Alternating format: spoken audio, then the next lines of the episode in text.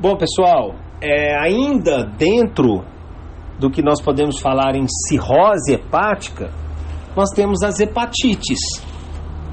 A hepatite A é uma hepatite que não gera cronicidade.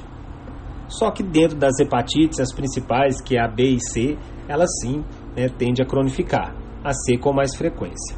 Bom, quando a gente fala em hepatite viral, a clínica são muito parecidas. O que diferencia elas é que a A não tende a cronificar. Quando acontece mais em crianças, que é mais comum em criança, às vezes a mãe nem percebe, passa ali como né, uma pessoa vai ter uma, uma, febre de repente, uma dor no corpo e tal, e passa aquilo, pegou uma, já pega resistência para A. Bom, então qual que é a clínica da hepatite viral? Pessoa, a, clínica, a, a manifestação clínica mais comum da hepatite viral, segundo até a Samara, que a doutora falou para a gente lá, é a fadiga. A fadiga é a manifestação mais comum da hepatite viral. Tem dores articulares, artralgia, dores musculares, mialgia, pode cursar com fotofobia, a icterícia está presente, febre, é, essa febre mais comum na hepatite A e na hepatite E, pode apresentar uma urina escura pela bilirrubina direta aumentada e tende a ter umas fezes, que é as fezes de vidraceiro, uma fezes, né, uma fezes mais é, fezes de massa de vidraceiro.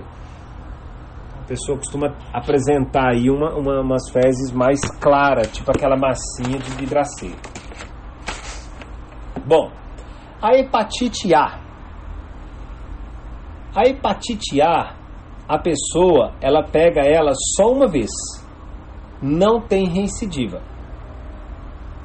Ok? É, por quê? Porque só existe um subtipo. Ela tende a não cronificar. A transmissão dela é oral fecal. Essa eu acredito que nem vai para a prova, pessoal. Mas quais são os marcadores da hepatite é do tipo A. Se a pessoa apresenta o IgM anti-hepatite A, fala de agudo. Se é um IgG anti-hepatite A, essa pessoa já foi infectada. Esse IgG anti-hepatite A pode falar anti-hepatite A total, é a mesma coisa. Bom, beleza. Agora a gente vai falar do que de fato pode cair na prova, que são as hepatites B ou talvez a hepatite C. Para falar em hepatite B, nós precisamos primeiro, pessoal, entender muito quais são os marcadores, que é uma dificuldade crônica aí do pessoal. Então, o que, que é que eu quero que vocês entendam para ficar fácil? Primeiro, o seguinte: a hepatite B, por, ela, por ele ser um DNA, ele tem alguns marcadores a mais do que as outras hepatites, os outros vírus. Então, existe um marcador que é o HBE. O HBE, esse E me fala que esse, que esse marcador no sangue me fala a favor de que o vírus está em replicação. Esse vírus está ativo. Quando fala em HBS, é um, é, um, é um marcador de superfície, ou seja, esse vírus ainda está na superfície dos hepatocitos. Então ele é o primeiro marcador que ainda está na superfície, entre 8 a 12 semanas. Então beleza, a primeira coisa que a gente já ficou organizada aí. O E é de que está em alta replicação e o S é de superfície. Porque é o seguinte, quando a gente fala em anti-HBC IgM ou anti-HBC IgG, o que, que significa primeiro o HBC? Igual eu expliquei o HBE e o HBS, o HBE me fala de alta infectividade, de replicação, o vírus está replicando naquela pessoa naquele momento, ou o de superfície, que significa que está acontecendo naquele momento ali a infecção aguda, e o HBC, o C é de core, já está no, na, na, no núcleo desse, dessa, dessa pessoa, na, na, na membrana nuclear. Então já entrou para dentro dessas células. Então, primeiro o seguinte: então, se eu tenho o anti-HBC IgM, me fala que ele já entrou para dentro das células, mas é algo agudo ainda, tem menos de seis meses. Quando eu falo do anti-HBC IgG, me fala que é algo crônico já entrou para dentro da célula, claro, assim como o agudo, que o HBC fala que esse vírus já entrou para a célula, só que o IgM fala que é agudo e o outro fala que é crônico, que é o IgG. Outro ponto importante que tem que ser entendido aí. Quando tem a palavra anti, antes, por exemplo, anti-HBC, é porque o nosso corpo já produziu anticorpos contra esse vírus da hepatite B. Quando eu tenho aquela palavra AG depois do enunciado, por exemplo, HBE-AG, significa que tem antígenos no sangue, o vírus está ali no sangue agindo.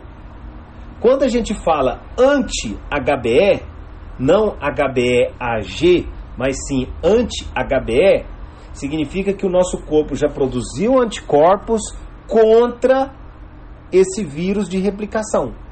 Então o anti me fala a favor de que já tem anticorpos. Não que está tratado totalmente, mas que tem anticorpos combatendo ele. Então, vamos para as regras, para ver se colocar em prática o que eu falei aí. Se é uma hepatite aguda, eu vou ter anti-HBC IgM positivo no sangue. Beleza.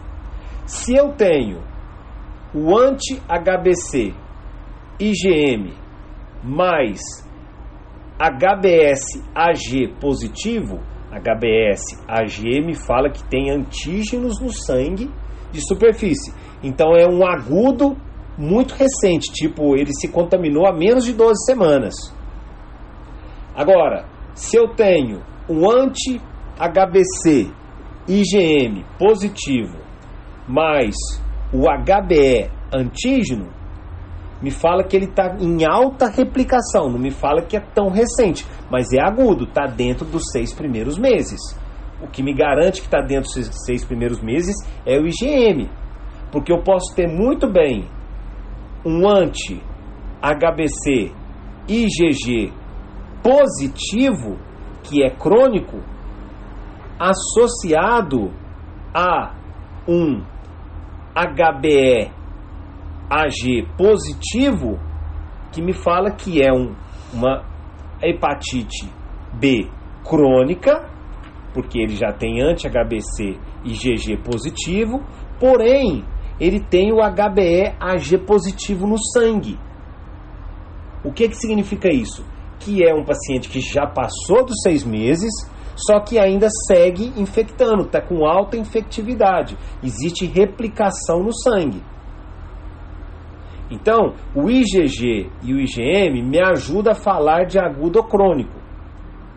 E o HBE me fala sobre se está em replicação ou não. E o HBS me fala que é algo bem recente ali, que é o primeiro marcador.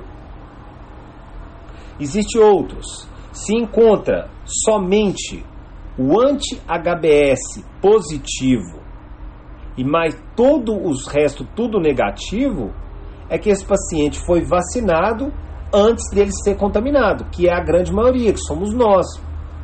É aquele paciente que foi lá, tomou vacina para hepatite B, ou seja, então ele vai ter o anti-HBC positivo, independente se é IgG ou IgM, não, porque ele não chegou a produzir anticorpos para o vírus da hepatite B. Porque não chegou a pegar ele. Você só vai ter anti-HBC se você já teve contato com o vírus e produziu anticorpos. Então, você vai estar com anti-HBC negativo e o anti-HBS positivo. Por que anti-HBS positivo? Porque você já tem anticorpos de superfície já pre preparado, ou seja, vacinado para hepatite B.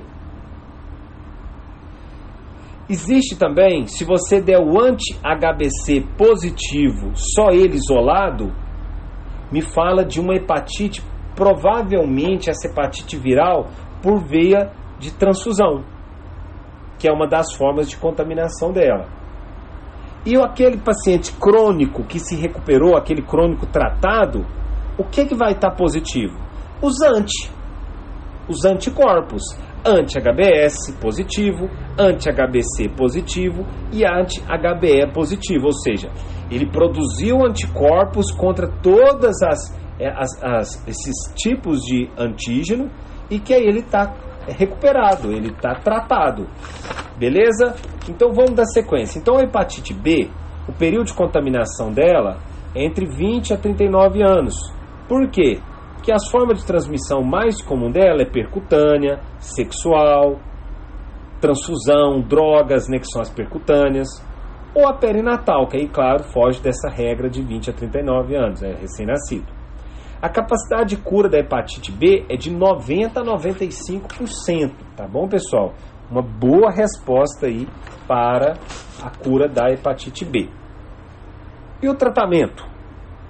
O tratamento para hepatite B aguda é um tratamento sintomático, náuseas, vômitos, prurido, vai fazer repouso, vai cortar o álcool, beleza? E o tratamento para hepatite B crônico? Bom, o tratamento para hepatite B crônica, Samara, aqui ela colocou, confere no seu material se ela se é só se é o, o é só o tenofovir. Que é o, o é a hepatite C que tem os dois genotipos, que aí tem diferença. Acho que é isso mesmo. Então, a hepatite B, tratamento crônico, é só o tenofovir com tudo que está em cima. Você vai tratar sintomático, náuseas, vômitos, aí você vai dar os antieméticos, Dramin, Plasil. É da B, Intercovir e Tenofovir. É tenofovir e o Em, intercovir. Intercovir. Beleza, eu coloquei só o tenofovir. É isso aí. Então vamos dar uma parada, depois a gente fala da hepatite C e da hepatite D, que provavelmente não vai cair.